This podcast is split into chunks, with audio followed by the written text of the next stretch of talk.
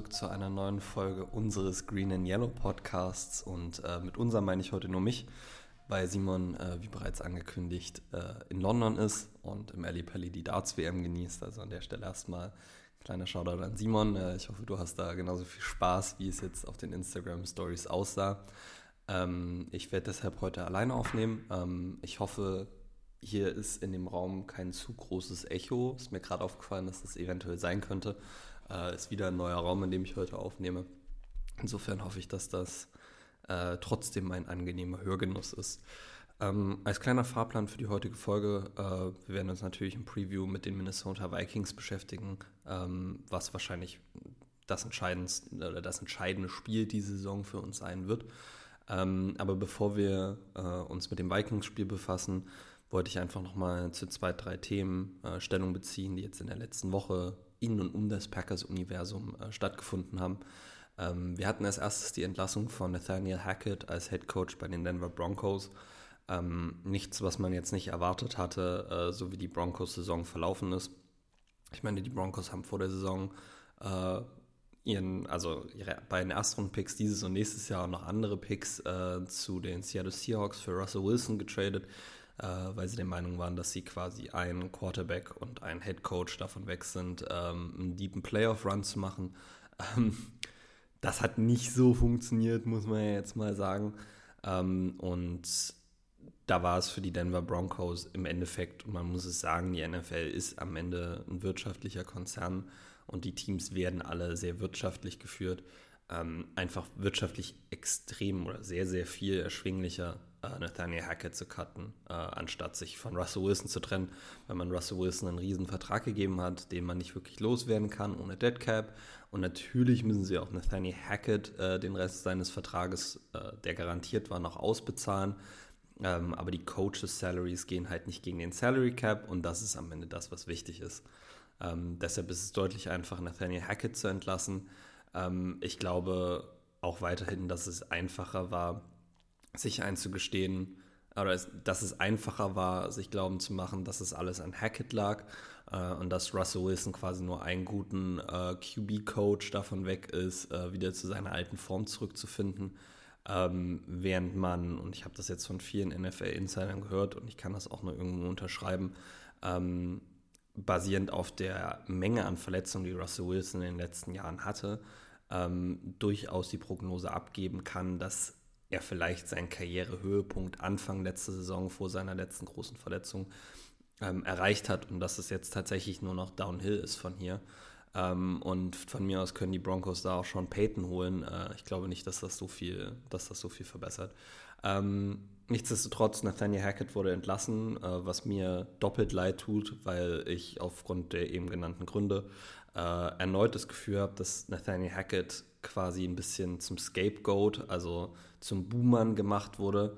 Ähm, das war schon mal so in Jacksonville unter Doug Marone, äh, nachdem Saxonville, wie sie sich damals genannt haben, in die Playoffs gegangen ist und in den zwei Jahren danach ähm, wirklich, wirklich große Probleme hatten, besonders mit ihrer Offense, mit Blake Bortles damals noch. Ähm, und da hat Doug Marone irgendwann den Offensive Coordinator Nathaniel Hackett entlassen ähm, weil das einfacher war, als selber zurückzutreten, was der richtige Schritt gewesen wäre, aber äh, sei jetzt mal dahingestellt. Auf jeden Fall war Hackett damals schon quasi ein bisschen der Boomer, der für den Downfall der Offense verantwortlich gemacht wurde. Ähm, und das hat uns damals ermöglicht, ihn unter Matt LeFleur als Offensive Coordinator zu verpflichten. Und das ist das, was ich jetzt auch wieder von ganz vielen Leuten äh, äh, in den sozialen Netzwerken gesehen haben, dass die fordern, dass man Nathaniel Hackett als Offensive Coordinator zurückholt. Ähm, und grundsätzlich muss ich sagen, bin ich da nicht dagegen. Also ich glaube, der könnte wieder einen sehr guten Job bei uns machen als Offensive Coordinator. Ähm, es würde mir da nur eigentlich ein bisschen wieder leid tun um, um Adam Stanovich, der nach einem schwierigen Start ins Jahr wirklich gefühlt die Offense auch zusammen mit Matt LaFleur ein bisschen stabilisiert hat. Ähm, aber am Ende des Tages muss man ehrlich sein und muss man schauen, was für äh, den nächstjährigen QB das Beste ist, wer auch immer das sein mag. Ähm, und ich glaube, da hat Nathaniel Hackett zumindest ein, ein relativ gutes Resümee bei uns.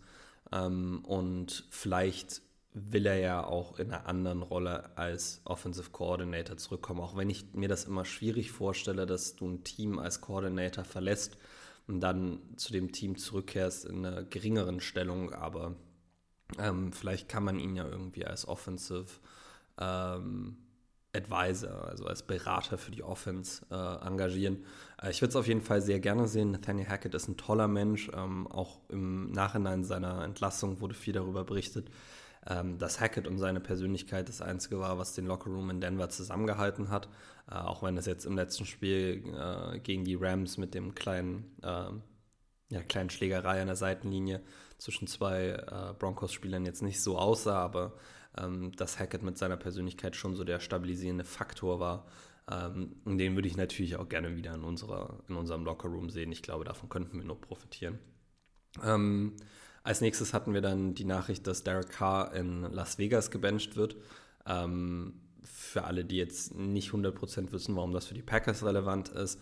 Äh, die Packers haben ja letztes Jahr Devante Adams äh, zu den Raiders getradet und Devante Adams hat auch in einem Instagram-Statement gesagt, äh, dass Derek Carr eigentlich der Grund ist, warum er ein Raider geworden ist. Ähm, Derek Carr ist jetzt nun gebencht. Äh, die Raiders und Carr haben sich entschieden, dass er auch die letzten beiden Spiele nicht beim Team sein wird, um eventuelle Ablenkungen zu vermeiden. Ähm, das zeigt oder es deutet alles sehr darauf hin, dass Derek Carr nächstes Jahr nicht mehr auf dem Roster der Las Vegas Raiders ist. Und ähm, wenn er das nicht sein sollte äh, im neuen League-Jahr, äh, dann würden die Raiders auch massiv sparen. Also wenn er zum neuen League-Jahr quasi noch auf dem Roster ist, äh, müssten die, die Raiders ihm 40 Millionen in Garantien bezahlen. Äh, das müssen sie nicht, wenn sie ihn davor entlassen. Ähm, insofern stehen da alle Zeichen auf Abschied was natürlich ein bisschen äh, die Frage aufwirft, weil wie geht es jetzt mit Devante Adams weiter? Will er vielleicht wieder weggetradet werden? Ähm, er ist vor allen Dingen auch nach äh, Las Vegas gegangen, weil er gesagt hat, dass er dort langfristige äh, Quarterback-Stabilität äh, auf der Quarterback-Position sieht, die er bei uns mit der ganzen Aaron Rodgers, Jordan Love-Saga nicht sieht. Ähm, jetzt ist Derek Carr raus. Jared Stidham ist, glaube ich, nicht die Antwort. Ich sehe die, die Raiders also da wieder einen Quarterback hoch im Draft draften ähm, was einfach sich nicht ganz verträgt mit den, mit den äh, Titelambitionen, die Devante Adams hat. Ähm, und aus all diesen Gründen wurde dann wieder in den Raum geworfen, dass er ja vielleicht zu den Packers zurückgetradet werden könnte. Ähm, und ich glaube, den Gerüchten muss man einen klaren Riegel vorschieben. Ähm, der Vertrag, den Adams in Las Vegas äh, unterschrieben hat, ist so strukturiert, dass die Raiders ihn nicht traden können ohne erhebliche finanzielle Einbußen. Ähm, Derek Carr und die Quarterback-Stabilität war auch nicht der einzige Grund, warum er nach Las Vegas gegangen ist, sondern er wollte mit dem Move auch näher an seiner Familie dran sein. Ähm, ich sehe Devante Adams ehrlich gesagt das nicht aufgeben. Ähm, Vielmehr könnte man eventuell da einen weiteren Trade-Partner in einem potenziellen, und ich sage jetzt wirklich potenziell, weil ich nicht möchte, dass wieder jemand das Gefühl hat, wir würden Aaron Rodgers raustreiben wollen. Ähm, aber sollte Rogers sich entscheiden, seine Karriere woanders fortsetzen zu wollen, dann wären die Raiders mit ihrer, äh, mit ihrer Fragezeichen auf Quarterback und Devante Adams ähm, ja quasi wieder ein, ein, guter Landing-Spot. Ähm, und das ist auch was, ähm, was ich in, in Bezug auf Nathaniel Hackett tatsächlich jetzt immer wieder gehört habe, dass die Broncos Nathaniel Hackett vor allen Dingen angeheuert haben, äh, um Aaron Rodgers äh, zu den Broncos zu holen und erst als Aaron Rodgers sich entschieden hat, nicht zu den Broncos zu gehen, sondern bei uns zu bleiben, äh, sich dann halt auf Russell Wilson fokussiert haben. Und wenn das wirklich so ist, dann muss ich sagen, sind die Broncos einfach eine schlechtere Franchise, als man denkt, weil du heierst keinen Guy, von dem du nicht 100% überzeugt bist, ähm, einfach nur um anderen Spieler zu deinem Team zu holen, bei dem du keine Garantien hast, dass er zu dir kommt. Ähm, und deshalb glaube ich auch tatsächlich, dass an dem Gerücht wenig dran ist, weil ich glaube, Nathaniel Hackett's Kompetenz und dem, was man, was er bei den Packers geleistet hat, kann man nicht wirklich zweifeln. Und ähm, ich würde halt denken, dass das und seine ausgezeichnete Persönlichkeit der Grund sind, warum äh, man ihn verpflichtet und nicht die, die Möglichkeit, eventuell irgendwie äh, einen Quarterback äh, zu seinem Team zu lotsen. Ähm, genau. Äh, das dritte, äh, worüber wir noch kurz reden sollten, ähm, und das äh, teilt sich ein bisschen mit dem Injury Report der Packers nachher zusammen, äh, die Packers haben diese Woche Dean Lowry auf die Injured Reserve Liste getan. ähm, haben dafür Bo Melton verpflichtet. Ähm, kurz vielleicht zu Bo Melton. Ähm, Bo Melton ist ein Siebtrunden-Pick der Seattle Seahawks gewesen. Ähm, läuft ein 4-3-6 äh, 40-Yard-Dash, wenn ich mich recht entsinne. Ähm, ich gucke jetzt mal gerade nach, aber ich glaube, der hat diese Saison noch äh, nicht, ja, er hat noch keinen Snap gespielt äh, für die Seattle Seahawks und wir haben ihn quasi von ihrem Practice Squad ähm, gesigned. Ähm, nun haben wir auf unserem Injury Report äh, zwei Personalien stehen, äh, die da vielleicht äh, eine Rolle gespielt haben. Ähm, in Keyshawn Nixon, unserem Kick Returner, Punt Returner und in ähm, Christian Watson, unserem Wide Receiver. Ähm, Bo Melton hat im College äh, tatsächlich äh, relativ viele Kicks returned, elf insgesamt, besonders jetzt in seinem, in seinem letzten Jahr bei Rutgers. Ähm, hat tatsächlich auch einen Punt Return Touchdown 2020 gehabt, ähm, hat also ein bisschen Return Qualität äh, und ist, glaube ich, mit seinem, mit seinem Tempo da auch prädestiniert, äh, in diese Rolle reinzurutschen äh, bei uns. Ähm, also eine interessante Signing. Äh, Simon sieht das, äh, hat mir zumindest geschrieben, dass er äh, das als eine gute Verpflichtung empfindet. Und das kann ich nur unterstützen. Also Wide Receiver mit, mit Speed kann man immer haben. Ähm, du kannst ihn so vielen verschiedenen Arten und Weisen einsetzen. Ähm, dass ich grundsätzlich glaube, dass das eine gute Signing ist. Der ist auch zu unserem Active Roster gesigned worden, äh, weil wir ihn halt vom Practice Squad gepoacht haben. Da muss man die Spieler auf seinen Active Roster signen. Ähm, und ja, da bin ich einfach gespannt, was der unserem Team bringen kann. Ähm, und weil ich jetzt gerade schon äh, die Injuries ähm, angesprochen habe, würde ich auch sagen, bevor wir uns das Roster anschauen, ähm, fangen wir doch mal da an beim Injury Report der Packers äh, und der Vikings. Ähm, bei den Packers haben wir zuerst äh, hier Jair Alexander ähm, mit einer mit einem einer Armverletzung. Der hat äh, Mittwoch und Donnerstag voll mit trainiert. Der wird am Wochenende spielen auf jeden Fall. Ähm, dann die große Nachricht der Woche: David Bakhtiari ist von, seinem, äh, von seiner Blinddarm-OP äh, zumindest teilweise zurückgekehrt, hat jetzt Mittwoch und, äh, ja, Mittwoch und Donnerstag jeweils limitiert trainiert. Ähm, Metal Fleur hat gesagt, man muss vor allen Dingen äh, darauf warten, wie Bakhtiaris Feedback zur Belastung ist, wie fühlt es sich an, hat er Schmerzen in und um die, die, ähm, die Operationsstelle ähm, und dann würde man noch das Tape sich anschauen und schauen, wie bereit er schon wieder ist für Full Contact. Ähm, tendenziell würde ich sagen, kommt die Woche für David Bakhtiari noch ein bisschen zu früh. Äh, sollte er jetzt Freitag voll mit trainieren, wäre das ein gutes Zeichen. Dann würde ich eher dazu tendieren zu sagen, dass er spielt. Äh, wenn er wieder limitiert ist, würde ich, oder vielleicht auch gar nicht trainiert, würde ich tatsächlich sagen, dass er für diese Woche out ist. Ähm, Wäre ein Verlust auf jeden Fall, äh, weil ich glaube, dass wir Bakhtiari gegen diese starke äh, Defensive Front der Vikings gebrauchen könnten.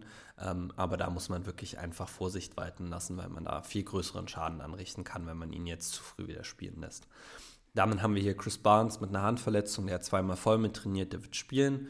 Äh, Rudy Ford hat ähm, eine, äh, eine Handgelenks- und eine Knieverletzung. Ich weiß tatsächlich nicht, ob das der Grund war, warum er gegen Miami das Spiel nicht beendet hat oder ob er vielleicht wieder gebencht wurde. Ähm, ich könnte mir auch denken, dass es letzteres ist, vor allen Dingen, weil ich auch mit Game der Meinung war, dass Dana Savage da das bessere Matchup ist und äh, Joe Barry hat auch gesagt, dass Dana Savage ähm, den Umständen entsprechend sehr gut darauf reagiert hat, dass er gebencht wurde, weil er nämlich äh, gesagt hat, dann würde er jetzt nur oder, oder dem Coaching-Staff gezeigt hat, dass er dann jetzt nur noch härter arbeitet, um wieder in diese Starting-Rolle reinzurutschen. Und er hat jetzt auch keine krassen Fehler gemacht in dem Spiel, die mir aufgefallen sind. Also ähm, ich gehe davon aus, dass Rudy Ford im, im Active Roster oder äh, active sein wird am Wochenende. Ob er da noch spielt, muss man schauen.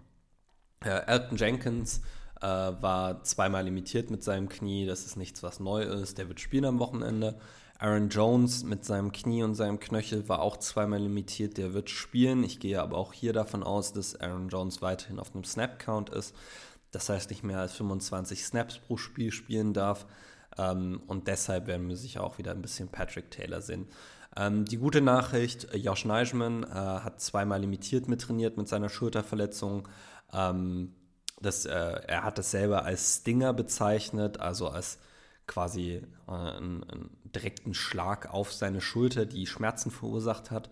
Ähm, zweimal limitiert. Ich glaube, äh, da kann man durchaus sagen, dass der am Wochenende spielt. Äh, davon würde ich eigentlich ausgehen. Dann haben wir hier Keyshawn Nixon mit seiner Groin-Verletzung. Hat zweimal nicht mittrainiert. Ähm, er hat gesagt, er würde, er will gucken. Ähm, er hat oder das Spiel gegen Miami nicht beendet, weil er wieder eine leichte äh, Zerrung gespürt hat äh, und die Coaches dann vorsichtig mit ihm sein wollten. Äh, besonders durch die Verpflichtung von Bo Melton ähm, würde ich sagen, äh, Keyshawn Nixon wird wahrscheinlich diese Woche out sein, äh, was ein herber Schlag für unsere Special Teams ist, aber ähm, damit muss man leben. Ähm, dann hier Aaron Rodgers äh, mit einem rechten Daumen und einer Knieverletzung. Die Knieverletzung ist nichts Großes. Der hat im, im Dolphins-Spiel einen Schlag aufs Knie bekommen. Ähm, tat nur ein bisschen weh, war jetzt sonst nicht, nichts Großes. Ähm, war, hat Mittwoch nicht mittrainiert und Donnerstag limitiert. Aaron Rodgers wird spielen. spielen. Dann die sehr interessante Personalie in Christian Watson äh, mit seiner Hüftverletzung, hat Mittwoch und Donnerstag nicht mittrainiert. Ähm, er hat gesagt, er fühlt sich von Tag zu Tag besser und hofft, dass er am Sonntag einfach dann vollständig genesen ist. Auch da, ähnlich wie bei Josh Neischmann, ist es ein Schlag, der einen Schmerz verursacht hat. Da muss man einfach gucken, dass dieser Schmerz weggeht, damit man sich wieder ähm, ja, komplett bewegen kann. Ähm, auch bei Christian Watson muss ich leider sagen, glaube ich, dass der am Wochenende nicht spielt. Ähm, ich leite es einzig und allein daraus ab, dass Matt LeFleur gestern in seiner Pressekonferenz vor dem Training gesagt haben, dass sowohl Keyshawn Nixon als auch Christian Watson limitiert mittrainieren würden. Beide haben dann vollständig mit, nicht mittrainiert, ähm, was eher ein negatives Zeichen ist. Ähm, und ich glaube, da muss man, wie gesagt, einfach schauen. Also so, so, so ein Schlag auf die Hüfte, vielleicht kann man es auch irgendwo als Prellung kategorisieren, ähm, schränkt halt die Bewegungsfähigkeit schon extrem ein. Ähm, und da weiß ich nicht, wie sehr man damit vielleicht äh, irgendeinem Schmerzmittel dagegen wirken kann. Ähm, ich glaube, Freitag wird dann nochmal ein guter Indikator sein. Wenn er da limitiert mittrainiert, dann hat er, glaube ich, eine Chance. Wenn er wieder nicht mittrainiert, wird er out sein. Auch wenn es weh tut, weil wir Christian Watson unglaublich doll brauchen gegen die Vikings, ähm, könnte ich sehen, dass der nicht spielt. Und dann haben wir hier nur noch Mercedes Lewis, der hat einen Veteran Rest Day bekommen, ähm, der wird spielen. Bei den Minnesota Vikings haben wir hier auf dem Injury Report zuerst Garrett Bradbury, den Star Center äh, mit einer Rückenverletzung. Der hat Mittwoch und Donnerstag nicht trainiert. Ähm, trainiert er auch Freitag nicht mit, gehe ich davon aus, dass er am Wochenende nicht spielt was ein großer Verlust für die Minnesota Vikings ist. Ähm, dann haben wir hier James Lynch, äh, den Defensive Tackle mit einer Schulterverletzung. Er hat auch Mittwoch und Donnerstag nicht trainiert. Gehe ich davon aus, dass der auch nicht spielen wird. Auch das wieder äh, nicht unbedingt äh, hilfreich, also sehr negativ wie jede Verletzung. Ähm, dann haben wir Ezra Cleveland, den Guard, äh, mit einer Schulterverletzung, hat zweimal limitiert äh, trainiert. Ähm, ich gehe davon aus, dass der spielt besonders weil sie sich nach Garrett Bradbury nicht noch einen äh, Ausfall in der Offensive Line leisten können, so wirklich. Ähm, und dann haben wir hier Cameron Danzler, der äh, Mittwoch noch voll trainiert hat ähm, und Donnerstag dann nicht mehr äh, auf dem Injury Report stand. Also der wird spielen. Ähm, gut, so. Dann äh, wollen wir mal das machen, was Simon ja immer so gerne macht. Äh, ich würde das hier gerne beibehalten, weil es auch ein kleiner Punkt ist, den ich gleich zu den Minnesota Vikings machen möchte. Ähm, wir gucken uns einmal äh, das, jetzt habe ich glaube ich gerade aus Versehen entweder leise aufgenommen oder kurz mein Mikrofon leise gemacht. Ich bitte das zu entschuldigen. Ähm, wir gucken uns einmal das Minnesota Vikings Schedule an. Äh, in Woche 1, wir können uns alle zu gut daran erinnern, ein 23-7 Sieg über uns. Äh, in Woche 2 hat es dann erstmal eine deftige Nieder- oder eine deftige Klatsche von den Eagles gehagelt. Ähm, 24-7 haben sie das Spiel verloren. Es war das lowest graded PFF-Spiel von den Minnesota Vikings dieses Jahr. Ähm, dann haben sie äh, zu Hause gegen die Detroit Lions 28-24 gewonnen. Ähm, auswärts gegen die New Orleans Saints 28-25 gewonnen. Ähm, zu Hause gegen die Chicago Bears 29-22. Also sie haben die Dolphins in Miami 24-16 geschlagen, haben auch gemacht. Ist also jetzt nicht so impressive im Nachhinein. Die haben die Arizona Cardinals 34-26 zu Hause geschlagen, haben gegen die Commanders äh, auswärts 2017 gewonnen. gegen die Bills auswärts 33-30 im Spiel des Jahres. Also muss man ja wirklich sagen, ähm, auch wenn man hier sagen muss, also die wissen, die, die Vikings wissen immer noch nicht, wie sie das Spiel gewonnen haben, weil Josh Allen darf den Ball eigentlich nur nicht fummeln und die Bills sind eigentlich durch. Aber naja, in der Woche danach setzt es eine heftige Niederlage gegen die Dallas Cowboys. Ähm, zu Hause in der Primetime ging das Spiel 40 zu 3 aus für die Dallas Cowboys, also nicht gut.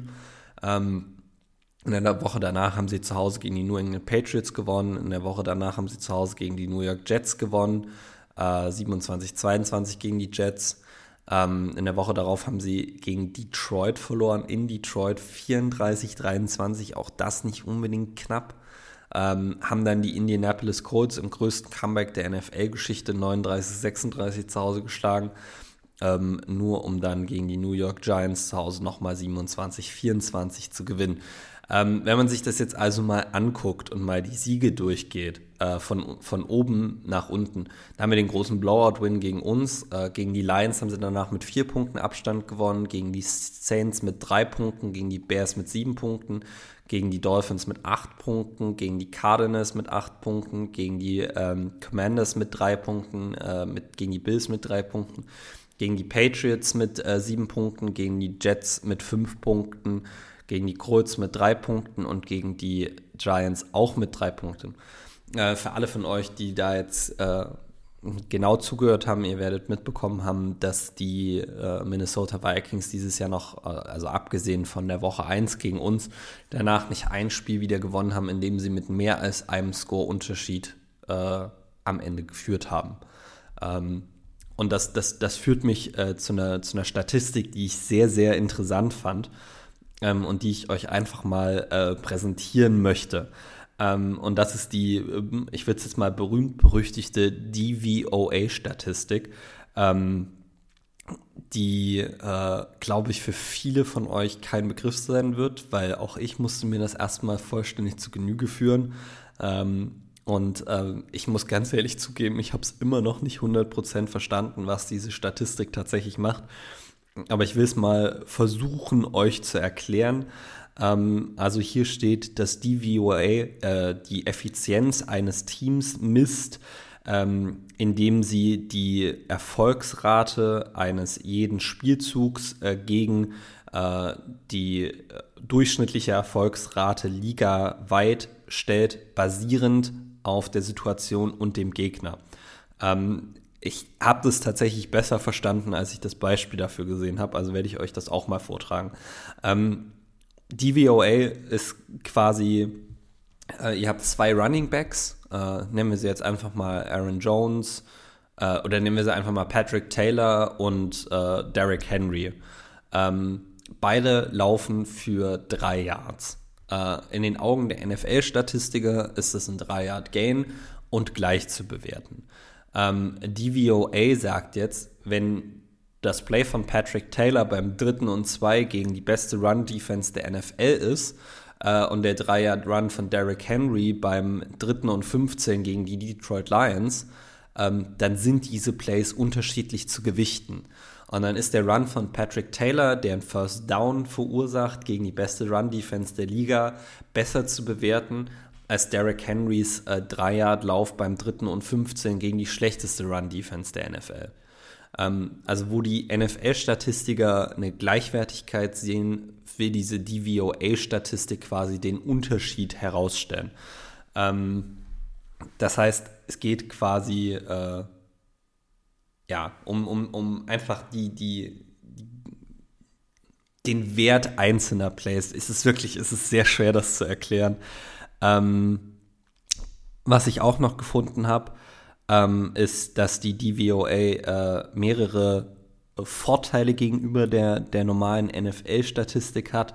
Ähm, zum Beispiel äh, kann man die Play-by-Play-Efficiency äh, dadurch äh, ablesen, also wie effizient sind, ist ein Team bei einem Play, äh, wenn es darum geht, Yards zu generieren.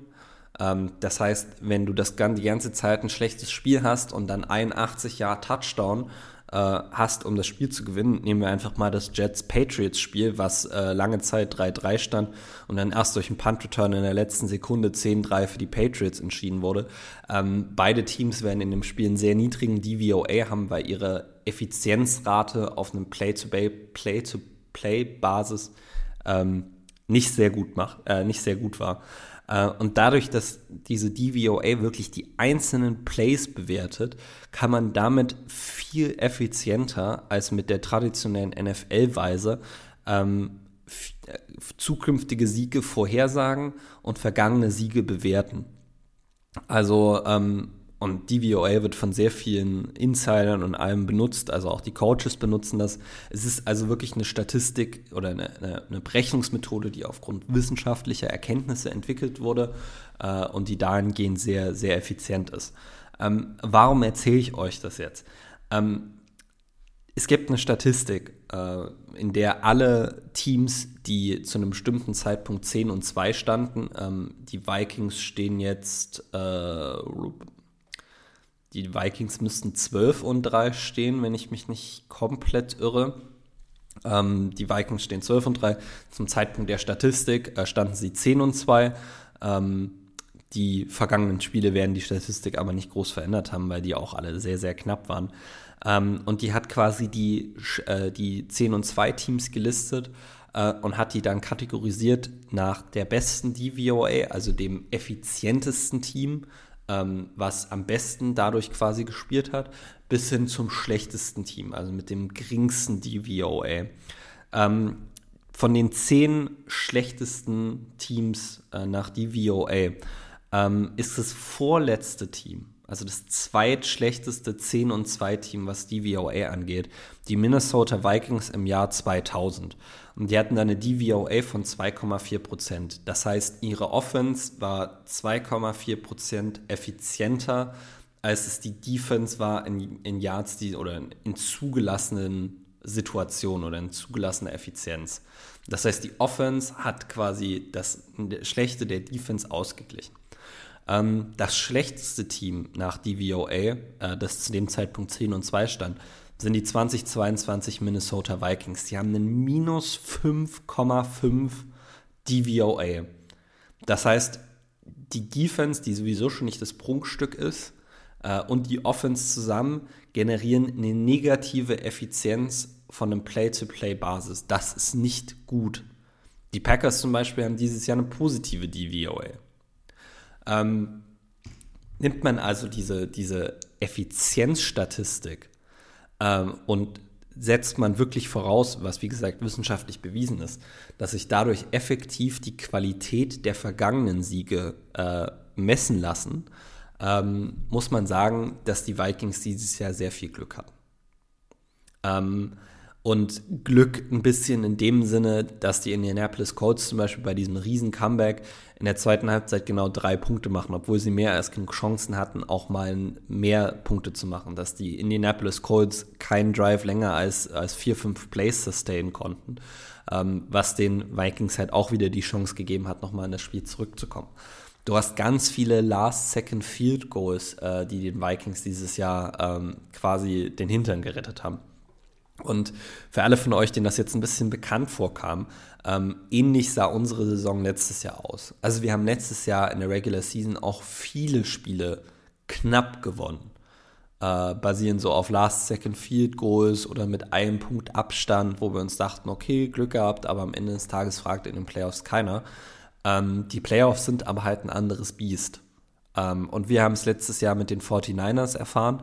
Ähm, und basierend auf dieser DVOA-Statistik, ähm, auf den Ergebnissen, die ich jetzt hier auf dem Bildschirm vor mir sehe, äh, würde ich prognostizieren, dass auch die Vikings in, in den Playoffs ähm, gewisse Probleme haben könnten, äh, weil sie einfach nicht effizient sind mit ihrer Offense und auch nicht mit ihrer Defense. Ähm, und damit würde ich tatsächlich sagen, äh, können wir uns mal so ein bisschen äh, die, die Offense und die Defense äh, der Vikings anschauen. Ähm, ich möchte einfach mal mit der Offense der Vikings anfangen und euch mal so, einen, so einen grundsätzlichen äh, Überblick geben, äh, wie diese Offense im Verhältnis zur, zur NFL steht. Ähm, also die Minnesota Vikings haben aktuell die siebtbeste Offense in der NFL nach, wie gesagt, konventionellen NFL-Statistiken. Ähm, sie ranken 14 äh, in Interceptions, also ähm, im Mittelfeld, äh, was jetzt nicht schlecht ist, was jetzt aber auch nicht unbedingt gut ist, wenn du äh, im Mittelfeld bist, was die geworfenen Interceptions angeht. Ähm, die Vikings sind allerdings Nummer 6 in Pass Yards, Nummer 3 in Pass Attempts, Nummer 3 in Pass Completions und Nummer 5 in Pass Touchdowns. Das heißt, diese Passing Offense der Vikings dieses Jahr sieht extrem gut aus und wird natürlich getragen von einem Kirk Cousins, der ähm, 4100 Yards schon geworfen hat, 27 Touchdowns, im Schnitt 274 Yards pro Spiel. Ähm, mit einer 65,7er äh, Completion Percentage, aber viel mehr, und das muss man wirklich so sagen, von Justin Jefferson. Justin Jefferson hat 174 Targets bisher diese Saison, hat davon 123 Bälle gefangen für 1756 Yards. Der kratzt also absolut noch an äh, Calvin Johnsons äh, Single Season äh, Receiving Yards Rekord ich glaube, es sind 1800, äh, 1861 Yards oder irgendwie sowas. Ähm, es besteht also eine sehr realistische Chance, dass Justin Jefferson den dieses Jahr noch knackt. Ähm, und äh, Justin Jefferson hat auch noch acht Touchdowns. Davon 27 Big Plays, also Plays, die über 20 Yards Receiving gingen. Ähm, 77 First Downs. Justin Jefferson ist wirklich ein absoluter Garant ähm, für, diese, für diese Offense. Und dahinter hast du halt mit Adam Thielen, der 100 Reception, äh, nee, 67 Receptions für 692 Yards und 5 Touchdowns hat.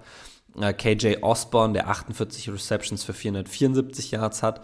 Äh, TJ Hawkinson, Delvin Cook, ähm, relativ kompetente Receiving Threats drumherum, dass du dich halt nicht nur auf einen vollständig konzentrieren musst, sondern die dir quasi äh, hinterrücks auch immer noch ein bisschen wehtun können. Demgegenüber muss man bei den Vikings allerdings sagen, dass sie 28. in der NFL sind in Rush Yards allowed, 30. in der NFL in Rush Attempts und 8. in der NFL in, in, in Rush Touchdowns. Ähm, die Vikings sind darüber hinaus äh, sehr gut in der Red Zone, ähm, sind das siebbeste Team, wenn es darum geht, in der Red Zone einen Touchdown zu erzielen, ähm, sind das 15 beste Team in der, auf Third Down was nicht gut ist. Äh, wir sind zum Vergleich also deutlich schlechter als die Vikings, muss man ja auch mal sagen. Äh, wir sind, glaube ich, 28. in der NFL in Third Down Completion Percentage. Ähm, die Vikings sind aber auch 24. in der NFL in Turnover und 27. in der NFL in Sex Allowed. Die Minnesota Vikings haben dieses Jahr schon 44 Sacks von Kirk Cousins erlaubt. Das ist nicht wenig. So wir haben gerade gehört, das Running Game ist nicht ganz so effektiv. Das liegt vor allen Dingen daran, dass Devin Cook äh, auch wieder viel verletzt war diese Saison. Äh, Devin Cook hat 244 Attempts für 1109 Yards äh, und 8 Touchdowns, allerdings nur 5 Läufe von über 20 Yards, zwei Fumbles, vor allen Dingen auch in den letzten Wochen sehr äh, costly Fumbles. Ähm, das ist also äh, nicht unbedingt die dominante Rushing Offense, die wir in den letzten, äh, letzten Jahren gesehen haben. Ähm, und das zeigt sich auch irgendwo in den PFF-Grades. Meine Devin Cook hat 69,8 PFF-Grade. Das ist jetzt nicht so gut. Wenn man sich die Offensive Line der, der, äh, ähm, der Vikings anschaut, äh, ist das äh, Run-Blocking auch okay. Äh, eigentlich, nee, ich nehme es zurück, eigentlich ist das Run-Blocking viel besser, was die PFF-Grades angeht, als die, als die Pass-Blocking-Grades. Ähm, aber auch da nicht wirklich was Besonderes. So. Und Natürlich liegt das auch daran, dass die Vikings dieses Jahr, wie ich es gerade eben schon erwähnt hatte, sehr oft hinten lagen und quasi von hinten spielen mussten und dann passt du halt mehr, als du läufst. Ähm, das finde ich ergibt schon Sinn. Ähm, Passing-wise, Justin Jefferson hat einen 90,9 PFF-Grade, also äh, so dominant, wie man sich das vorstellen kann. Äh, Kirk Cousins mit einem 75,1 Grade von PFF, äh, also ähnlich äh, gut wie Aaron Rodgers. Ähm, Pass-Blocking-wise äh, sieht von den Starting Offensive Linemen jetzt nicht so spektakulär aus. Ähm, also Christian Darasaw, wahrscheinlich der Beste mit 81,7. Äh, Brian O'Neill mit 77,9. Aber dann hast du halt Ezra Cleveland mit 52,5. Garrett Bradbury mit 68,1. Ähm, Ed Ingram mit einer 42,0. Der Rookie, das sieht also auch nicht unbedingt spektakulär aus. Ähm, der Backup Center Austin Schlottman mit 45,6. Backup Center relevant, weil wie gesagt, Garrett Bradbury, der etatmäßige Starter auf Center, äh, nicht sicher, ob der am Wochenende spielt. Äh, besonders hat diese Offensive Line auch immer wieder Probleme mit Penalties gehabt. Äh, Brian O'Neill zum Beispiel schon mit fünf Holding Calls, Christian Darasaw mit zwei Holding Calls, Garrett Bradbury mit vier, Ed Ingram mit vier. Ähm, das sieht also nicht immer unbedingt äh, ideal aus, was diese Offensive Line macht. Ähm, die Defense äh, haben wir hier an, an, Grades, die quasi herausstechen. Ähm, fangen wir mal mit den Hunter und Darius Smith an. Das sind die beiden bestbewertetsten äh, Defender, die die Vikings haben. Die beiden Edge-Spieler mit einer 87,9 für Daniel Hunter und einer 84,8 für Zedarius Smith. Ähm, besonders Pass-Rush-wise äh, legt Zedarius Smith da wieder eine super Saison hin. Hat schon 78 Total Pressures, 10 Sacks, 15 Hits, 53 Quarterback-Hurries. Ähm, also äh, wirklich, wirklich gut. Äh, Daniel Hunter auch mit 64 Total Pressures, 12 Sacks, 9 Hits, 43 Hurries. Äh, das sieht deutlich, deutlich besser aus als alles, was wir bei uns auf dem Roster haben aktuell. Ähm, dann haben wir hier Interior-wise noch Dalvin Tomlinson und Harrison Phillips, die da etatmäßig spielen. Ähm, Dalvin Tomlinson hat immerhin auch schon 26 Total Pressures, Harrison Phillips 23, äh, jeweils zwei Sacks. Ähm, das sieht also auch nicht so schlecht aus. Uh, und dann der Rotational Pass Rusher für sie ist Patrick Jones, der Rookie, immerhin auch schon mit elf Total Tackles, äh, drei Sacks und acht Quarterback Hurries. Also besonders wenn es darum geht, Druck auf den gegnerischen Quarterback auszuüben, äh, sind die Minnesota Vikings äh, ja ein ganz gutes Team. Äh, sagen wir es jetzt einfach mal so. Ähm, was die Defensive Rankings der Minnesota Vikings angeht, also sind sie das zwei, die 22 schlechteste Defense, Anführungszeichen, wenn es darum geht, Punkte zu verhindern. Ähm, die haben mit fünf, äh, sind 15. in der, in der, in der NFL in Sacks, also im, im guten Mittelfeld. Ähm, Nummer 12 in Interceptions und Nummer 8 in Total Turnovers generiert.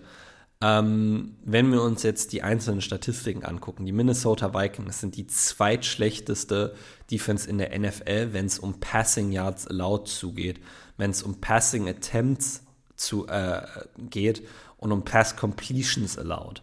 Das heißt, diese, diese Passverteidigung der Minnesota Vikings ist im Endeffekt die zweitschlechteste in der NFL, äh, auch wenn sie äh, nur 15. in der NFL sind in Passing Touchdowns allowed.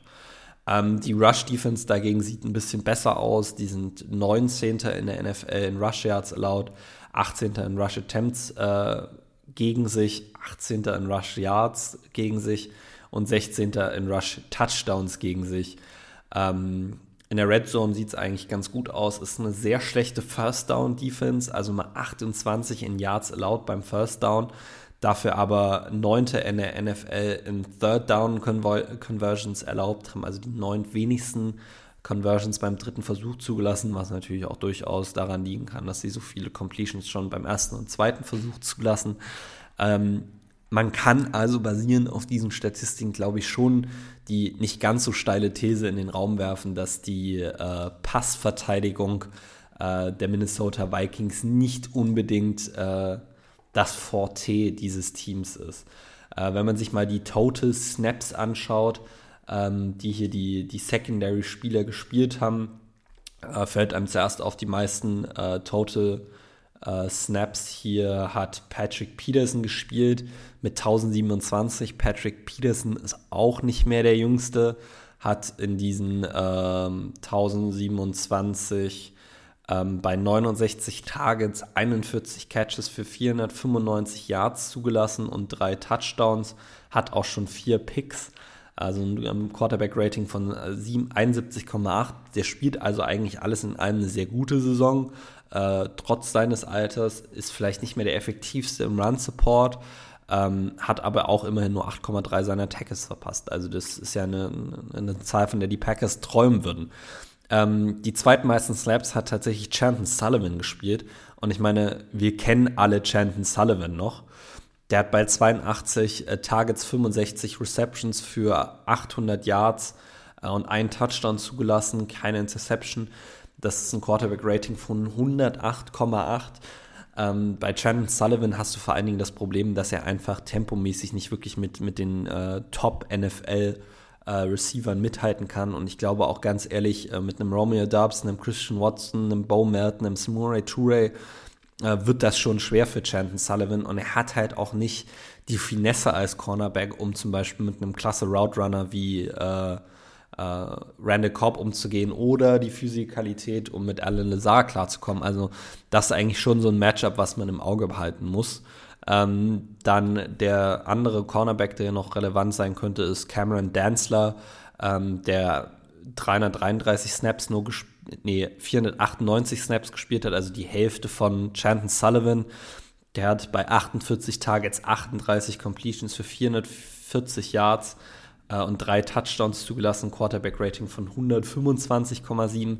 Also der ist noch mal schlechter als Champion Sullivan, den kann man sich auch auf jeden Fall äh, ausgucken. Ähm, auch sonst ist da drumherum jetzt nicht so viel, was einem Angst machen kann. Andrew Booth Jr. hat bisher noch keine gute Rookie-Saison, äh, nur ein 41,7 äh, Coverage Grade. Lässt auch ein 108,9 Passer-Rating zu. Äh, Caleb Evans, auch ein Rookie, äh, lässt auch ein 119,9 äh, Passer-Rating zu. Ähm, das sieht also nicht so elite aus. Ähm, wir können uns mal noch die Safeties angucken. Harrison Smith äh, spielt wieder eigentlich eine, eine ganz solide Saison. Äh, 10,3% Miss Tackles ist jetzt nicht unbedingt Harrison Smith-like. Ähm, 43 Targets hat er gesehen in Coverage, 34 äh, Fäng, äh, Ballfänge zugelassen für 374 Yards, ähm, zwei Touchdowns, hat aber auch schon fünf Picks. Also der Mann ist eine kleine Pickmaschine dieses Jahr. Äh, und sein Running Mate ist, ist Cameron Bynum, ähm, der ein 104,2 Quarter, äh, Quarterback-Rating zulässt, auch schon fünf Touchdowns zugelassen hat. Ähm, ist also nicht der, äh, der beste Coverage-Safety da neben ihm.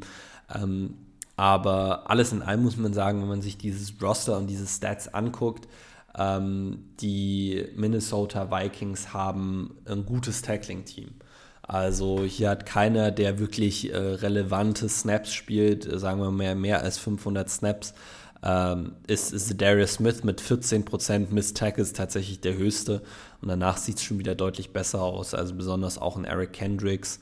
Ähm, sieht da eigentlich ganz gut aus, obwohl der ein, ein schwieriges Jahr in Coverage hat. Äh, 75 Receptions zu, schon zugelassen für 326 Yards und zwei Touchdowns. 107,8er äh, Passer-Rating allowed. Ähm, der Nummer 2 Linebacker Jordan Hicks äh, hat ein 122,6er Passer-Rating allowed, 50 Receptions für 500 Yards und vier Touchdowns. Ähm, ich glaube, ich könnte jetzt noch ein paar mehr Statistiken vorlesen, aber ihr, ihr wisst schon ungefähr, worauf das hinaus äh. Und das ist, wir müssen diese Woche wirklich unser Passspiel anbringen. Ähm, die Vikings sind besser dagegen, den Lauf zu stoppen, äh, besonders mit Eric Kendricks, Jordan Hicks, ähm, Harrison Phillips äh, und Delvin Tomlinson, den Big Guys up front, haben sie da immer wieder den Lauf eigentlich relativ gut zugemacht. Ähm, du musst es dennoch trotzdem diese Woche probieren. Ähm, ich würde davon ausgehen, dass wir eine, eine heftige Dosis ähm, AJ äh, Dillon sehen, äh, um einfach diese Defense auch physisch ein bisschen mürbe zu machen und weil ich halt, wie gesagt, glaube, ähm, dass Aaron Jones noch auf dem Snap-Count ist und wir ihn nur in bestimmten Situationen einsetzen werden. Ähm, aber Hauptfokus äh, diese Woche muss das Passing Game sein. Ähm, und da wäre es wirklich wichtig, dass, äh, dass Christian Watson wiederkommt. Ähm, aber ansonsten müssen es halt Romeo Dubs, äh, Alan Lazar und Randall Cobb und Samori Toure richten. Und das muss besser aussehen als letzte Woche, als die zusammen auf dem Platz standen. Es kommt natürlich auch viel von, äh, oder es muss viel von Aaron Rodgers kommen. Ähm, ich habe ihn jetzt schon öfter dafür kritisiert, dass er gesagt hat, dass er die äh, Offense auf seinem Rücken tragen will. Ähm, diese Woche kann er es zeigen. Also ähm, vielleicht können wir an der Stelle nochmal ganz kurz, äh, wir haben es zwar letzte Woche schon wirklich intensiv gemacht, aber nochmal ganz kurz erwähnen. Ähm, verliert Washington diese Woche äh, und gewinnen wir, haben wir unser eigenes Playoff-Schicksal in den Händen, wenn wir dann nächste Woche gegen die Lions gewinnen. Ähm, gewinnt äh, Washington diese Woche, müssen sie nächste Woche verlieren, dann müssen wir trotzdem diese Woche gewinnen. Ähm, die Giants äh, dürfen nicht mehr gewinnen, dann werden wir auch noch reinkommen, wenn wir alles gewinnen. Äh, gewinnen die Giants noch ein Spiel, sind es in den Playoffs. Ähm, ansonsten haben wir es vollkommen allein in der Hand. Und ich sage es mal so, die Commanders haben diese Woche Taylor Heineke für Carson Wentz gebencht. Ähm, also wer letztes Jahr die Indianapolis Colts am Ende des Jahres verfolgt hat, ähm, Carson Wentz und Spiele, in denen es darum geht, in die Playoffs zu kommen, war letztes Jahr nicht so das beste Match. Und ich hoffe, dass es auch diese Woche wieder äh, so sein wird. Die spielen gegen die Cleveland Browns. Für die geht es eigentlich nur noch um Ehre und um eine Draft-Position. Aber ich könnte mir vorstellen, dass es vor allen Dingen viel auch um die Ehre geht. Ähm, insofern äh, ist das ein Spiel, auf das man auf jeden Fall äh, schauen sollte. Ähm, aber ja, wie gesagt, es geht wirklich darum, dass Aaron Rodgers diese Woche die Receiver findet und ich glaube vor allen Dingen, dass es wichtig sein wird, das Field zu stretchen. Du brauchst ein, zwei tiefe Completions, um diese Safeties aus der Box rauszuziehen, um den Ball effektiver laufen zu können und damit auch dein Mid-Range-Game, auch wenn das jetzt ein Basketballbegriff ist, aber auch dein Mid-Range-Game quasi wieder mehr bedienen zu können. Und da wäre Christian Watson natürlich prädestiniert dafür. Ähm, ich gehe jetzt mal davon aus, dass er leider diese Woche nicht spielt.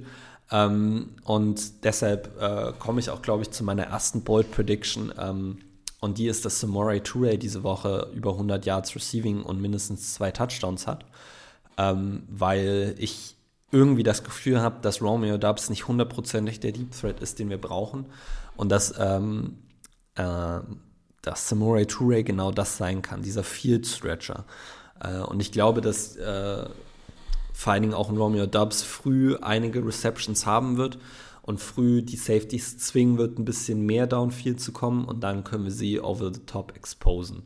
Ähm, es wäre jetzt, glaube ich, nicht mehr unbedingt bold gewesen, wenn ich gesagt hätte, dass äh, Romeo Dubs quasi nur äh, also 100 Receiving Yards und zwei Touchdowns hat. Das ist auch noch ein bisschen bold, aber auch das könnte ich übrigens äh, sehen. Also Romeo Dubs hat sein, best, sein bestes Spiel da in Woche 1 gegen die Vikings gehabt, besonders auch mit einem langen Touchdown, den er da gefangen hat. Äh, beim vierten Versuch, wenn ihr euch daran erinnern könnt. Ähm, also auf Romeo Dubs wird es hier auf jeden Fall in Abwesenheit von Christian Watson ankommen. Ähm, Alan Lazar und Randall Cobb, wir wissen, was wir von denen erwarten können. Ähm, Randall Cobb ist zwar immer noch für ein 100-Yard-Receiving-Game gut, ähm, aber da bin ich ein bisschen pessimistischer und auch bei Alan Nazar nach den letzten Leistungen bin ich ein bisschen, wie gesagt, pessimistischer. Das andere Key Matchup wird natürlich sein, äh, diese Packers Defense äh, gegen äh, Justin Jefferson. Ähm, Jair Alexander hat gestern in seinem Locker Room Interview gesagt, dass äh, er glaubt, dass Justin Jeffersons Week One Performance eine Flug war, also dass er glaubt, dass er das nicht wiederholen kann. Äh, hat aber gleichzeitig auch gesagt, dass er Justin Jefferson als einen der Top 3 Receiver in der NFL sieht. Ähm, die Vikings haben besonders bei ihren vielen Comebacks von Justin Jeffersons Big Playability gelebt. Äh, der Mann hat immer und immer wieder wirklich unglaubliche Catches für sie gemacht, äh, besonders der gegen Buffalo. Letzte Woche gegen die Giants hat er beim dritten und 16, 18 Yard Outroute gefangen, wo man sich auch dachte, wie kann der bitte so wide open sein? Aber er ist einfach eine brutal gute Route gelaufen. Ähm, und man sieht, dass in, in den kritischen Situationen Kirk Cousins wirklich auch sehr viel auf Justin Jefferson schaut. Ähm, wie nimmt man Justin Jefferson jetzt also aus dem Spiel? Ähm, Joe Barry hat diese Saison schon gezeigt, äh, dass er mindestens einmal, ich weiß gar nicht mehr gegen wen das war, aber mindestens einmal die Taktik genutzt hat, gegen einen gegnerischen Number One Receiver quasi seinen Nummer 2 Cornerback und ein extra Safety auf ihn zu stellen, ähm, um quasi seinen Nummer 1 Cornerback gegen die Nummer 2 zu haben. Äh, weil die Theorie dadurch ist, man nimmt den Nummer 1 Receiver mit dem Double Team raus und hat dann quasi aber seinen besten Cover Corner immer noch, um die Nummer 2 zu decken, dann halt in One-on-One-Coverage und dass du so quasi die Top 2 Receiving Threats aus dem Spiel nehmen können. Ähm, das ist damals für uns, glaube ich, unglaublich schief gegangen und ich würde erwarten, dass, sollten wir das diese Woche wieder so machen, auch das unglaublich schief geht. Ähm, ich glaube auch, dass es äh, unglaublich schief gehen könnte, die ganze Zeit äh, Zone Coverage zu spielen äh, und dann quasi den, den Vikings die Möglichkeit zu geben, die Offensive Matchups zu diktieren. Ähm, spielen wir viel Zone Coverage, bleiben Jay Alexander und Rasul Douglas auf ihren jeweiligen Seiten ähm, und Trevin quasi nicht mit dem gegnerischen äh, Wide Receiver ähm, das würde bedeuten, dass die Vikings die Möglichkeit haben, Justin Jefferson immer auf Rasul Douglas Seite aufzustellen oder ihn durch Motion auf Rasul Douglas Seite zu bekommen. Und Justin Jefferson gegen Rasul Douglas ist einfach kein Matchup, was ich möchte, muss ich ganz ehrlich zugeben. Ähm, das Problem, wenn man zum Beispiel Jay Alexander äh, die ganze Zeit äh, auf Justin Jefferson lässt, ist, dass besonders dadurch, dass Justin Jefferson alle Positionen in der Offense spielt, viel mit Motion in Bewegung ist, ähm, dass unsere Defensive Backfield extrem gut kommunizieren müsste, äh, um nicht andere Receiver wide open zu lassen. Und seien wir doch mal ganz ehrlich, das können wir einfach nicht. Wir können einfach nicht kommunizieren. Ähm, oder zumindest nicht so gut kommunizieren, dass man sagen würde, man, man kann Jay Alexander die ganze Zeit auf Justin Jefferson lassen. Ähm, von allen konventionellen Methoden, äh, ihn also jetzt aus dem Spiel zu nehmen, muss man sagen, sieht keine wirklich gut aus. Also ich habe allgemein das Gefühl, dass Justin Jefferson gegen unsere Secondary ein großes Mismatch sein könnte. Ähm, wäre ich jetzt der, äh, der Defensive Coordinator der Packers, würde ich mich allerdings dafür entscheiden, ähm, mir Jay Alexander zu nehmen äh, und ihm zu sagen, egal wo Justin Jefferson hingeht, du gehst mit ihm du coverst den heute die ganze Zeit, jedes Mal One-on-One. Äh, und dann würde ich immer versuchen, ihm entweder ähm, durch einen Slot-Corner, also durch einen Linebacker, wenn Justin Jefferson im Slot steht, oder durch einen Safety, wenn Justin Jefferson outside aligned ist, ähm, ein Double-Team zu geben dass du quasi deinen besten Corner mit einem zweiten Spieler in Double Coverage hast, weil diese Offense läuft durch Justin Jefferson. Wenn KJ Osborne dich schlägt, dann ist es so. Also Rasul Douglas hat irgendwo einen großen Vertrag dieses Jahr von uns gekriegt, dass er gerade Spieler wie äh, KJ Osborne oder eigentlich auch ein, äh, ja, der, der Name, äh, Adam Thielen äh, aus dem Spiel nehmen kann. So. Äh, das muss er diese Woche zeigen. Also Jalen Rager macht mir wenig Sorge, der droppt eh jeden Ball. Äh, TJ Hawkinson, Titans gegen uns, immer ein kritisches Ding. Äh, auch Mike Gesicki hatte letzte Woche ein paar große Completions, äh, aber da wird man einfach schauen müssen. Ähm, und dann wäre es wirklich, wäre meine Message an, an diese Defense, dass sie diszipliniert spielen muss. Du kannst es dir gegen diese Vikings Offense nicht erlauben zu freestylen, wie Rasul Douglas das zum Beispiel letzte Woche gegen die, Vi äh, gegen die Dolphins gemacht hat bei der dritten Interception. Also Kirk Cousins ist für all seine Limitationen als Passer, muss man wirklich sagen, mental sehr sharp. So. Und der erkennt sowas direkt und der lässt dich dafür wirklich bluten, wenn du nicht diszipliniert gegen ihn spielst. Ähm, da wird es also wirklich darum gehen, dass wir an unseren Assignments dranbleiben und dass wir eine klare Struktur in unserer Secondary haben, äh, einen klaren Weg, wie wir Just Jefferson ausschalten und dann halt sagen, okay, dann müssen wir halt es riskieren äh, gegen Adam Thielen, KJ Osborne, Jalen Rager, ähm, TJ Hawkinson, egal wer da jetzt gerade auf dem Feld ist, äh, halt gegen die Jungs One-on-One-Coverage zu spielen, weil ich glaube, du hast eine deutlich höhere Chance, das Spiel zu gewinnen, wenn du Justin Jefferson rausnimmst, als wenn du die äh, vier rausnimmst und Justin Jefferson einfach wild durchdrehen lässt. Ähm, ist natürlich, wie gesagt, habe ich gerade schon aufgezeigt, ein sehr schwerer Task, weil äh, das einfach unglaublich schwierig ist, Justin Jefferson aus dem Spiel rauszunehmen. Aber man muss es ja zumindest probieren. Uh, und dann wird es viel darum gehen, dass unsere Interior Defensive Line in Kenny Clark, Jaron Reed, Devante Wyatt ähm, TJ Slayton jetzt nicht ganz, weil er ein Runstuffer ist, aber dass die drei wirklich, wirklich Druck auf Kirk Cousins ausüben, weil Kirk Cousins kann nicht mit Interior Druck umgehen. Der Junge scrambled immer wieder in die Arme der Outside Pass Rusher.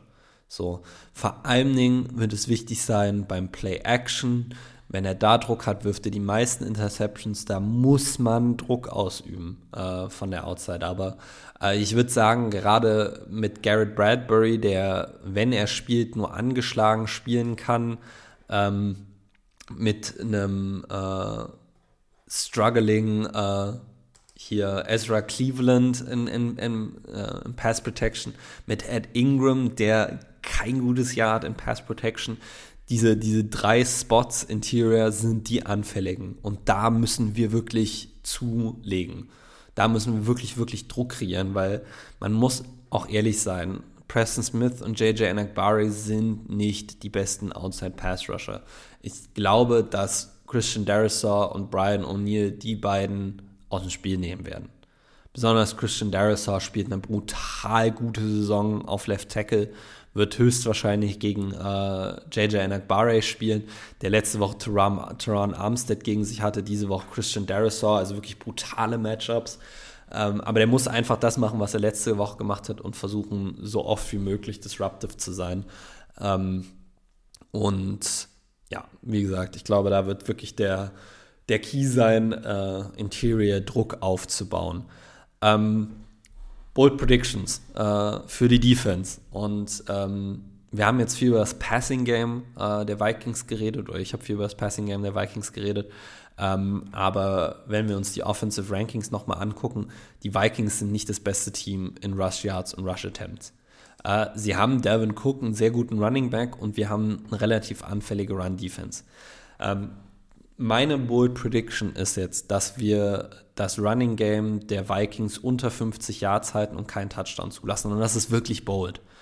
Aber wenn wir das schaffen, dann liegt das entweder, äh, dann gibt es dafür drei Gründe. Äh, entweder wir spielen die ganze Zeit von vorne, weil wir früh eine Führung übernommen haben und die Vikings müssen den Ball passen. Ähm, wir stoppen den Lauf wirklich effektiv und zwingen sie den Ball zu werfen. Oder äh, unsere Secondary hat sich hingelegt und gesagt, wir nehmen einfach nochmal 200 Yards von Justin Jefferson äh, und haben sich die ganze Zeit durch die Luft schlagen lassen. Dann musst du den Ball auch nicht laufen, wenn du den Ball auch die ganze Zeit werfen kannst.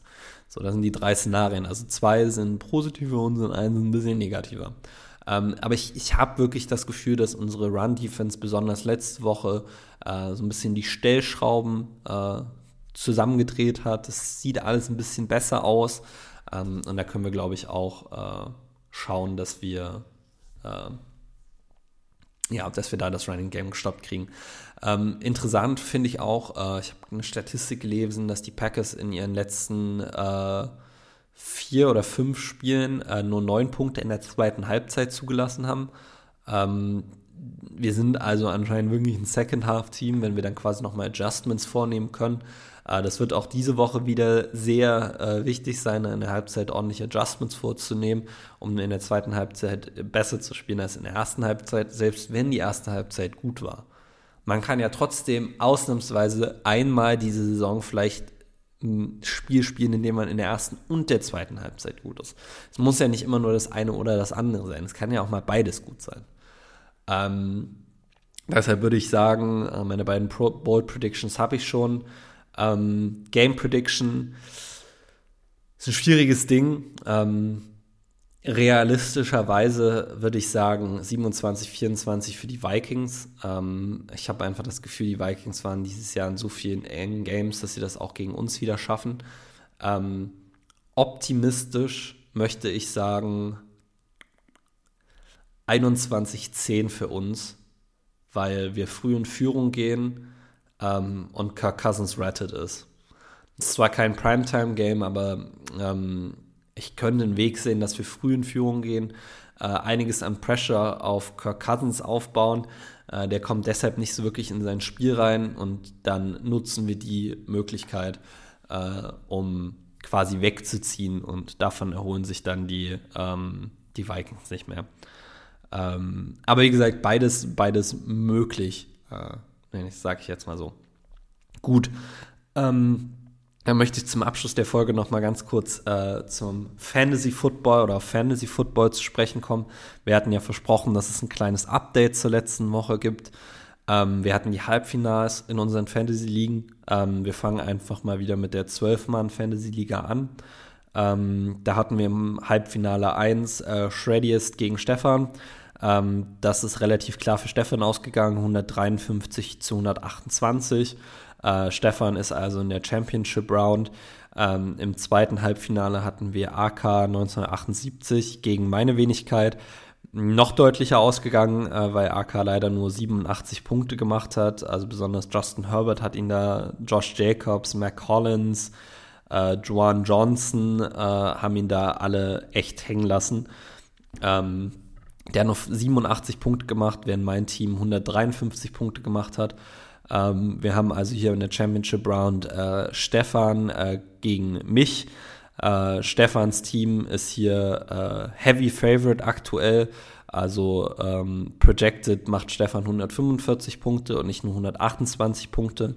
Äh, aber ich sag's mal so, it's never over until the fat lady sings. Äh, Sprichwort aus England. Ähm, da wird man also schauen müssen, bei mir sind, glaube ich, die Spieler, äh, die abliefern müssen, Tyreek Hill. Die Dolphins müssen gewinnen. Die spielen gegen die Patriots. Die Patriots sind nicht gut. Patrick Mahomes spielt leider gegen ein Denver-Team, was wirklich äh, eine gute Defense hat eigentlich, aber letzte Woche auch 50 Punkte zu Baker Mayfield zugelassen hat. Ähm, und dann wahrscheinlich noch ein, ein Cam Akers, der auch Yards machen muss für die Rams gegen die Chargers. Ähm, für Stefan würde ich sagen, Big Guys, äh, Josh Allen gegen Cincinnati, Austin Eckler, äh, wo man da mal schauen muss, wie fit der ist. Ähm, Travis Etienne gegen Houston hat wirklich die Chance, ein großes Spiel zu haben. Ähm, Mike Williams, er hat AJ Brown, obwohl man da ein bisschen schauen muss, spielt Jalen Hurts. Ramondre Stevenson ist die Frage, ob er vielleicht den Ball jetzt mal nicht fummelt. Ähm, aber alles in allem muss ich sagen, sieht Stefans Team schon besser aus. Und da äh, prognostiziere ich äh, Stefan zum, zum Championship Game Win. Ähm, in unserer 10-Mann-Liga äh, hatten wir im ersten Halbfinale mich gegen Fischi. Ähm, das Spiel ist relativ klar, oder das Matchup ist relativ klar für Fischi ausgegangen. Vielen Dank, Justin Fields, an der Stelle, äh, muss man sagen. Vielen Dank, DeAndre Smith und Miles Sanders. Die haben mich da wirklich alle extrem hängen lassen. Äh, sehr nervig, weil da hatte ich eine 9-Game-Winning-Streak, 12 und 2 und dann im ersten Matchup äh, rausgeflogen. Aber man muss einfach sagen, äh, Fishes Team, Kirk Cousins hat ein gutes Spiel gehabt, Jarek McKinnon hat ab, ein bisschen abgeliefert, Tyreek Hill war ganz gut gegen uns. Und dann Terry McLaurin, Evan Ingram, George Pickens, Brandon Ayuk, die haben wirklich alle abgeliefert. Also vollkommen verdient äh, steht Fischi hier im, äh, im Championship-Game. Im anderen Spiel hatten wir äh, Tanja ähm, gegen äh, Patrick. Ähm, das Matchup ist 140 zu 117 für Tanja ausgegangen. Ähm, Derrick Henry hat da mit 17,6 Yards ein gutes Spiel gemacht. Devin Singletary 20,5 Punkte. Äh, AJ Brown auch hier wieder ein gutes Spiel. Mari Cooper. Jacoby Myers mit 20,3 Punkten auch wieder super solide. Und auch Patrick Mahomes ähm, und Patrick wurde ein bisschen runtergelassen von Tua, der nur 11 Punkte macht, Ramondre Stevenson, der nur 1,3 Punkte macht, Mike Evans mit soliden 5,9 Punkten. Justin Jefferson und George Kittle haben es fast nochmal rausgerissen, aber auch Aaron Jones war einfach mit 5 Punkten nicht wirklich äh, hilfreich. Wir haben hier also im, im, im Championship-Game Fischi gegen Tanja. Äh, an der Stelle an beide von euch herzlichen Glückwunsch. Äh, besonders auch an Tanja, die zwischendurch immer mal ein bisschen pessimistisch war. Äh, jetzt hat sie es hier äh, in die Championship Round geschafft und auch vollkommen verdient. Ähm, hat natürlich leider Derrick Henry verloren. Äh, der hat in, in, äh, jetzt im, im, Sunday Night, nicht im Sunday Night, im Thursday Night Football nicht gespielt. Ähm, Wer gespielt hat, ist allerdings Dalton Schulz mit zwei Touchdowns, hat eine 24,6 Punkte für Tanja schon gemacht. Ähm, hier ist project, projected tatsächlich auch, dass Tanja gewinnt mit 145 zu 132. Äh, Key für, für sie wird wahrscheinlich sein, wie ihre Running Backs performen in Cordero Patterson und Devin Singletary. Ähm, Devante Adams könnte mal ein großes Spiel gegen San Francisco haben, um mir auszuhelfen. Und dann für mich wirklich die, die, mit, die interessanteste Personalie kann Jacoby Myers wieder ein Game Winner sein, wie letzte Woche. Die spielen gegen die äh, Miami Dolphins. Wir haben es letzte Woche selber gesehen. Die Pass Defense ist nicht so solide. Ähm, aber ja, das äh, muss man einfach schauen. Für äh, Fishy wird es Kirk Cousins gegen Green Bay, ist ein großes Matchup. Jarek McKinnon für die 49ers gegen Denver. Die Frage, ob äh, die Punkte machen. Kann Josh Jacobs gegen die San Francisco 49ers ein Bounceback-Game haben? Ich glaube es persönlich nicht. Ähm, und dann Tyreek Hill, Evan Ingram, der ein super Fantasy-Tight geworden ist in den letzten vier Wochen, hat er einfach 14, 39,2, 14,2 und 18,3 Punkte hingelegt. Also wirklich ein absoluter Garant. Auch ein Terry McLaurin. Ähm, also ich würde tatsächlich sagen, auf dem Papier würde ich hier auf Fishy tippen. Ähm, aber äh, Tanja hat einfach Patrick Mahomes, Dalton Schulz hat schon groß abgeliefert, Devante Adams, AJ Brown. Ähm, ich will sagen, dass ich mit Fishy gehe, aber ich muss, glaube ich, einfach da hier der App zustimmen und sagen, äh, dass Tanja da besonders auch aufgrund der bisher gesammelten Punkte äh, der Favorit sein wird. Äh, in unserer Acht-Mann-Gruppe äh, hatten wir im ersten Halbfinale Simon gegen Slipey. Ähm, und Simon hat leider Lamar Jackson gestartet, der nicht gespielt hat, was ihm, glaube ich, sehr wehgetan hat. Ähm, denn er hatte dieses Matchup 110 zu 128 verloren, wo CD Lamb ihm 34 Punkte äh, hingelegt hat, AJ Brown 16,3 Punkte. Ähm, aber da war Slipey's Team dann einfach insgesamt zu stark mit Kirk Cousins, Keenan Allen, der 21 Punkte hingelegt hat, Jerry Judy mit 17,7, Travis Kelsey mit 17,3 ähm, das hat da auf jeden Fall ausgereicht. Äh, und das war die Liga, an der wir gerne ein äh, Podcast-internes Championship-Game gehabt hätten. Ähm, es hätte auch fast funktioniert, weil ich habe im anderen äh, Champion, äh, im anderen Halbfinale äh, Stick City Packers geschlagen, 158 zu 135. Äh, hinter wichtigen Performances von Travis Etienne, Joe Mixon hat 17,8 Punkte gemacht, Devante Smith hat 31,3 Punkte gemacht, Terry McLaurin mit 17,7, James Cook mit 17,8, Chris Godwin mit 14,3.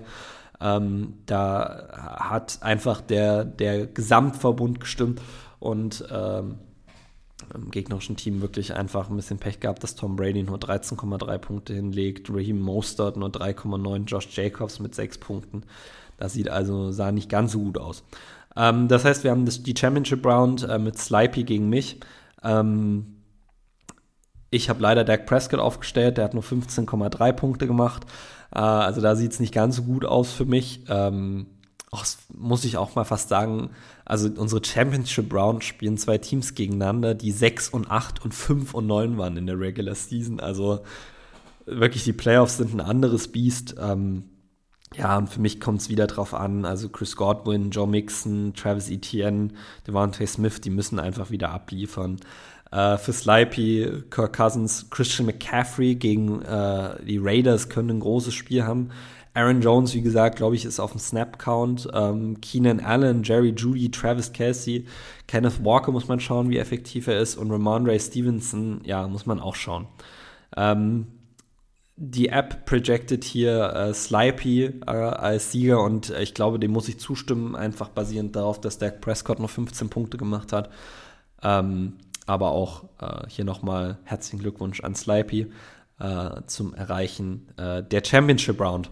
Ähm, und wer dann gewonnen hat, äh, darüber werden wir euch nächste Woche informieren, natürlich dann wieder gemeinsam. Ähm, mir bleibt jetzt nichts anderes zu sagen, als ähm, ich wünsche euch einen guten Rutsch ins neue Jahr. Ähm, ich hoffe, ihr habt schönen, äh, ein schönes Silvester. Ähm, und vielen Dank fürs Zuhören. Ähm, die Packers spielen am Wochenende. Jetzt muss ich hier Unvorbereitetheit offenbaren, äh, weil ich nicht weiß, wann die Packers gegen die Vikings spielen. Äh, ich glaube, es war Sonntag 19. Nee, es ist Sonntag 22.25 Uhr. Ähm, äh, also quasi noch, also da sollte man ja wieder ausgerichtet sein von Silvester. Ähm, und ja, da bleibt mir nichts anderes zu sagen als vielen Dank fürs Zuhören. Ähm, ich wünsche euch viel Spaß beim Schauen und es geht einfach wirklich darum, die Daumen zu drücken. Die Packers müssen ihre letzten beiden Spiele gewinnen, um noch in die Playoffs zu kommen. Es gibt eine Möglichkeit äh, und ob es klappt, sehen wir dann am Sonntag. Ähm, bis dahin, ciao, ciao.